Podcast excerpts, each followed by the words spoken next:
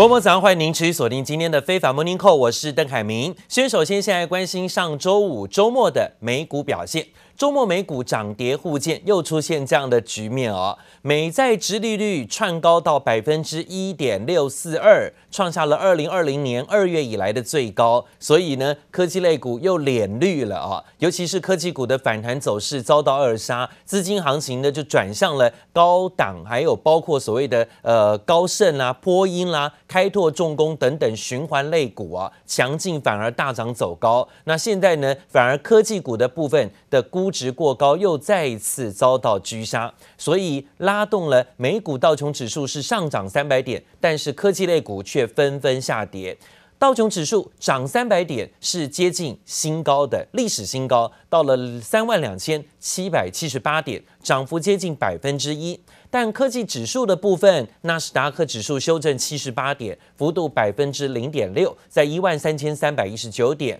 而费半指数呢，又下跌三十二点，幅度有百分之一。S&P 五百种指数最后小涨四点，幅度是平盘小涨百分之零点一的。这个礼拜四是联准会要公布三月份的利率利率决议的日子，市场预期联准会呢会继续维持当前的利率不变，而且维持目前每个月至少一千两百亿美元的 QE 购债规模不变，来继续支持美国经济在后疫情时期的复苏。而市场普遍关注这一次联准会的利率会议是否呢可能会针对啊长天期的美债殖利率不断的在拉高，市场担心的通膨问题是不是会推出啊新的政策作为，也让市场为之关注政策的方向。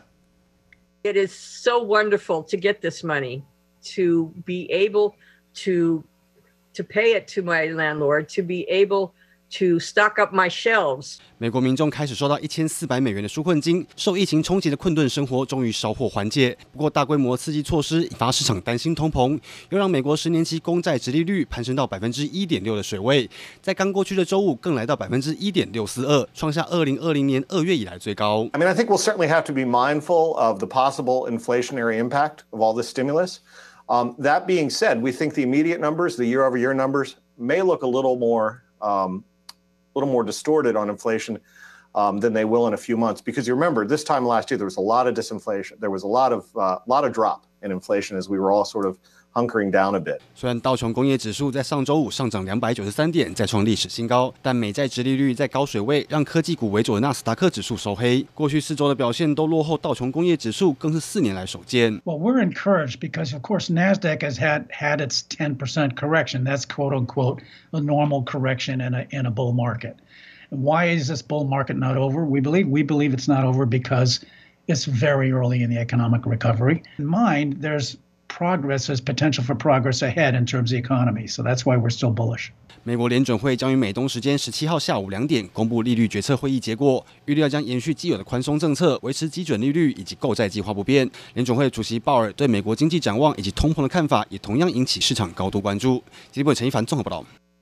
这个礼拜市场关注的焦点还包括美国国务卿布林肯跟国防部长奥斯汀会在十五号的晚上抵达日本。展开跟日本跟南韩的四天访问，要增强美国、日本、韩国之间的伙伴关系。但是呢，首先出访的国家选择在东太平洋地区，看得出来呢，目标很明显，就是要拉拢盟友啊，来建立太平洋岛链，围堵中国。美国联联社则是最新报道，这一次呢。拜登政府内阁官员首次海外出访，主题就是中国，甚至包括对于赴北韩的威胁，并且想要化解日韩在川普政府时代对美国政府产生的疑虑。国防部长奥斯汀对媒体说，出访目的是要加强美国跟盟邦的军事合作关系，促成对抗中国的可靠威胁力量啊。而国务卿布林肯则在回程当中会跟白宫国家安全顾问去会见中国的官员杨洁篪，还有包括外交部部长王毅。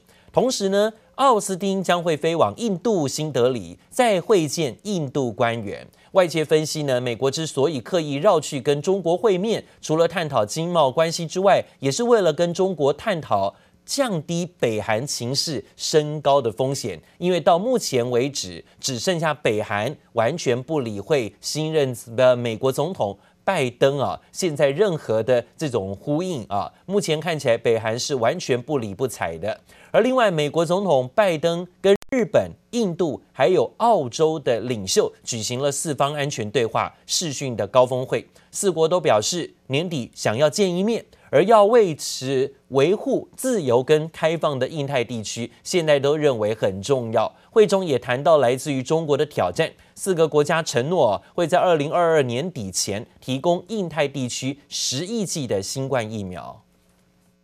美国总统拜登和一整排美国高层官员与日本首相菅义伟、印度总理莫迪以及澳洲总理莫里森举行四方安全对话视讯峰会。在九十分钟的会谈中，四国领袖都强调维护印太地区自由和开放的重要性。Free and open Indo-Pacific is essential to each of our futures, our countries. The United States is committed to working with you, our partners. And all our allies in the region to achieve stability. この4カ国で自由で开かれたインド太平洋の実现に向けて强力に进め新型コロナの克服を含め地域の平和と安定繁栄に目に见える贡献をしていきたいと考えます。虽然没有指名道姓，但当前在南海动作频频构成威胁的正是中国。专家认为，这场峰会是拜登执政以来结合日本、印度和澳洲等盟国，要对中国释放强烈讯息，要求中国遵守国际规范。The four leaders did discuss the challenge posed by China, and they made clear that none of them have any illusions about China. 而美中外交高层官员十八号更将在美国阿拉斯加州进行首次会晤，美方代表是美国国务卿布林肯与国安顾问苏利文，中方则是中国中央政治局委员杨洁篪，还有“战狼外交部长”之称的王毅。This is an important opportunity for us to lay out in very frank terms, uh, the many concerns that we have with Beijing's actions uh, and behavior that are challenging the security, uh, the prosperity and the values. Of the United States and our partners and allies. 美国国安顾问苏利文表示，美中第一阶段贸易协议不会是会晤的核心议题，但美方会提出的议题包括中国对澳洲的威胁以及中国对印度边界的侵略。届时，美中外交官员也将首度正面交锋。记者蔡嘉玲、黄明元综合报道。美国总统拜登上任之后呢，跟韩国、跟日本啊等等国家都积极讨韩讨论的就是北韩的政策。不过，拜登的政府官员不断的是向外透露说，美方试图的想跟北韩政府私下交流，但是呢，都遭到北韩的不读不回啊。连北韩驻联合国代表团对此呢，也不愿意多加的回应。看起来双方呢，并没有在拜登选后啊取得任何的破冰关系。另外是美中贸易战在拜登政府上任之后也没有缓和的迹象。而美国商务部啊，本周要再度限缩企业可以供应给华为五 G 设备的相关产品之后，公共跟国土安全部又发表声明，点名华为。跟中兴在内的五个中国公司对美国国安又造成了威胁，并且在声明当中说，这份名单呢是恢复美国通讯网络的信任感。美中角力持续，贸易战在拜登政府上任后并无止歇迹象。继美国商务部本周修订对华为出售产品的许可证，进一步封锁华为后，美国公安与国土安全局十二日更发表声明，点名华为、中兴、海能达、海康威视和大华等五家中国公司生产的电信设备与服务对美国国安造成威胁，要确保建立下一代网络时不会重蹈覆辙。The Biden administration amended licenses for U.S. companies to sell to Huawei, further restricting them from supplying items that can be used with 5G devices. The measures are similar to those enforced by Donald Trump during his last days in the White House, Reuters reported on Thursday that the changes could disrupt existing contracts that were agreed upon under previous licenses. 而总统拜登大肆封杀中国企业的同时，全球晶片荒也持续延烧。日本瑞萨最新警告，汽车用半导体的短缺问题可能会持续到下半年，压制汽车及装置的生产。此外，在手机产业方面，安卓手机品牌为了抢食华为在美国制裁下被迫放弃的市占率，对高通晶片需求节节攀升，导致高通新旗舰晶片骁龙八八八也出现短缺，产能远远赶不上需求。假设能够在三个月到半年之内能够有新的产能出现，那当然对终端，也就是手机的销售是不会有影响。可是如果这样的状况是持续下去的话，那可能就是各家大厂要来比的。第一个，你的谁的价格你敢出比较高，可以抢得到。好，那我们从半导体厂最近有暂停报价的情况就可以看得出来。另外，美国知名财经周刊日前示警，若台湾水情持续短缺，恐怕冲击全球半导体产业。经济部长王美花表示，晶片制造是台湾的强项，要绝对确保可以供应，对于水情都会做相关安排。对此，苏奎则指示，解决中南部紧急供水，有可能投入更多经费，增加移动式水工厂。未来也将在视气候状况提出相关应应措施。记者曹大林、欧俊杰台北采访报道。三月十五号是所谓的国际消费者权益日，消费的纠纷跟后续解决方式呢，又引起了各界的重视。而特别看到啊，每年到三月十五号这一天啊，大陆的央视呢都会固定的在三月十五号的晚上播出所谓的三一五晚会，而且要通过啊揭露跟曝光社会生活当中侵犯消费者权益的相关事项，要提高所谓的消费者的维权意识。这个节目呢，过往曾经啊点名过许多知名的企业，而企业形象如果被点名，是大大受损，影响惨重啊！不论中外企业呢，都对于央视的三一五晚会的爆料是战战兢兢的。今年传出啊，近期呢，电动车大厂特斯拉的车辆事故频传，而且知情人士透露呢，说今年央视啊，还针对相关的事件采访人士。访谈可能就会在三一五晚会当中来播出，恐怕呢会让特斯拉的车辆安全性问题首次的来到了风口浪尖，成为了市场热议的焦点跟话题。那当然来自于哦，现在有各家车厂呢纷纷推出了许多的电动车。还有包括特斯拉频频出现了安全争议的问题，虽然特斯拉不断的降价在促销，但是呢，如果今天呢、上了央视三一五晚会啊，在维权问题上被点名要特别注意的话，恐怕呢会让特斯拉现在的腹背受敌，前景更为堪虑啊，恐怕呢在中国市场的部分会面对非常大的压力跟挑战。好，另外呢则讲到了比特币。比特币最近呢又出现了反弹冲高，价格回到了六万美元大关。这当然让电动车大厂特斯拉呢也在这种投资上可谓日进斗金。估计在特斯拉二月份呢、公布的年报当中，这家公司有投资十五亿美元的比特币。虽然无从得知买进的价位，但是以当时大概三万三千块美金来算，短短一个半月，特斯拉就进账了十二亿美元。也在这里呢，有比较明显炒作这种啊虚拟货币的这种收益，快相当于要盖一个新厂的成本了。二零一九年的特斯拉在上海厂建厂的时候，资本支出大约就是十三亿美元。不过呢，根据彭博报道，美国政府正在调查世界最大的加密货币平台，叫做币安，恐怕呢是美国一直在打压加密货币的最新措施。分析师也示警啊，比特币暴涨暴跌，而且投资人呢必须要多留意波动风险。很多央行都提出警讯，说比特币就是个炒作工具啊，并没有实质的基本面的支撑。所以呢，在投资或是买比特币的时候，要多加留意波动的风险。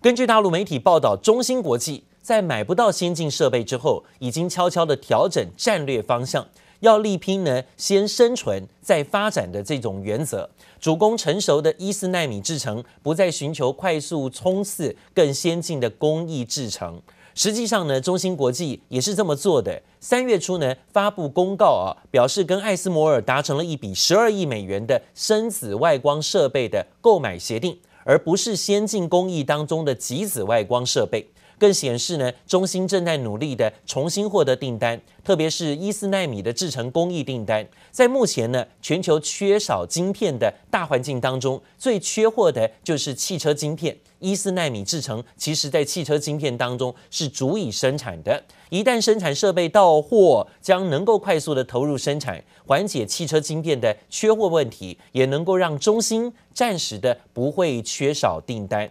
另外呢，则讲到了最近大家关注还是在防疫的这个动作上。美国防疫大将佛奇接受了在 CNN 的访问时说，美国疾病防治中心正在考虑啊，要把社交距离缩减到三英尺，相当于一公尺的距离。因此呢，有研究发现，在实施六英尺跟三英尺的社交距离学校当中，确诊的病例啊，没有实质的差距。也就是说呢，可以缩减一点安全距离，似乎不会增加确诊的数字。那是不是等于说呢，有放宽管制的味道？被问到啊，这所谓的三英尺社交距离是否足够呢？佛奇给了出肯定的答案，并且表示说呢，相关决策会很快的发表。不过，早在政府松绑防疫规则之前呢，就有电动车大厂特斯拉去年呢无视禁令啊，让加州的工厂复工。这也导致截至去年底，这座工厂呢就有四百五十名员工感染肺炎病毒。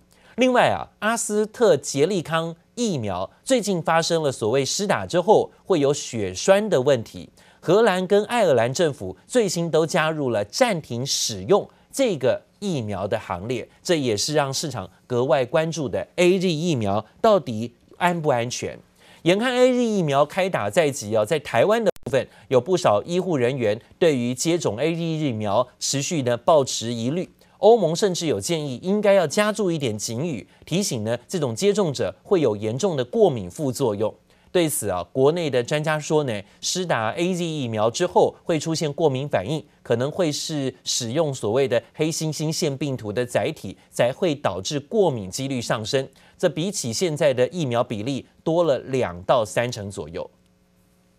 AZ 疫苗血栓之谜还没有答案，英国又有不少接种者出现过敏反应，欧盟甚至建议应该要加注警语，提醒民众打完 AZ 疫苗可能会有严重过敏副作用。专家推测，背后原因可能跟使用黑猩猩的腺病毒载体有关系。它是先产生 mRNA，再产生蛋白质，那这个蛋白质就是所谓的 S 蛋白。那当然，它产生的蛋白可能不止一种了哈，因为这样产生比较多的过敏症也有可能。像是辉瑞、BNT 还有莫德纳这类的 mRNA 疫苗注入人体内的蛋白质只有一种，但 AZ 疫苗是使用黑猩猩的腺病毒当做载体，其中有七到八种蛋白质。虽然全身不舒服、发烧等一般副作用也比 mRNA 疫苗少一点，但过敏反应则是会稍微多一些，比例上大概会多两到三成。以过敏症状来说，轻微的会出疹子、皮肤痒、眼皮。浮肿严重，则是会在三十分钟内发生急性休克，比例大约有十万分之一。第一剂有打了有过严重的过敏，那当然就第二剂就不建议打。A D 疫苗是不是因为真的这个黑猩猩的一个腺病毒所导致它的呃？严重过敏比较多，目前是没有看到。搬出英国接种数据分析，打 AZ 疫苗发生的过敏反应，其实还比打辉瑞疫苗还要低。但为了安全起见，建议有相关过敏史，最好都要经过医师评估。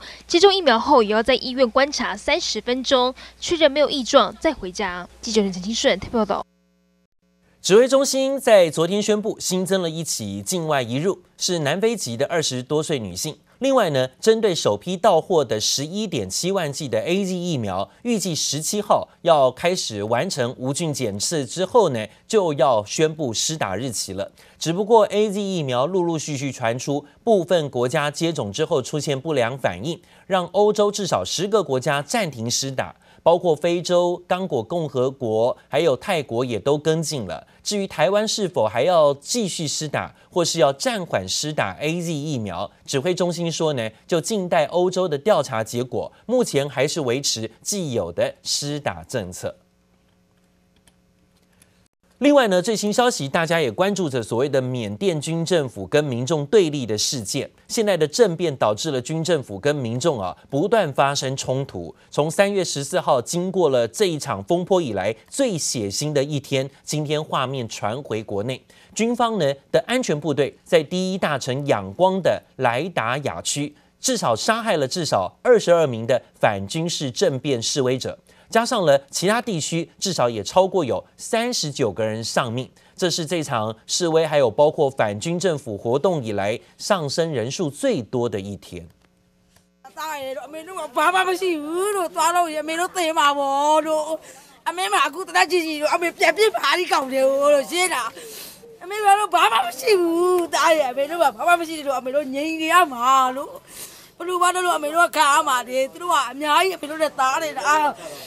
嗯，今天也没说给俺说嘛的，别人看着嘛的，俺说一遍啊，妈来就给死嘛的啊！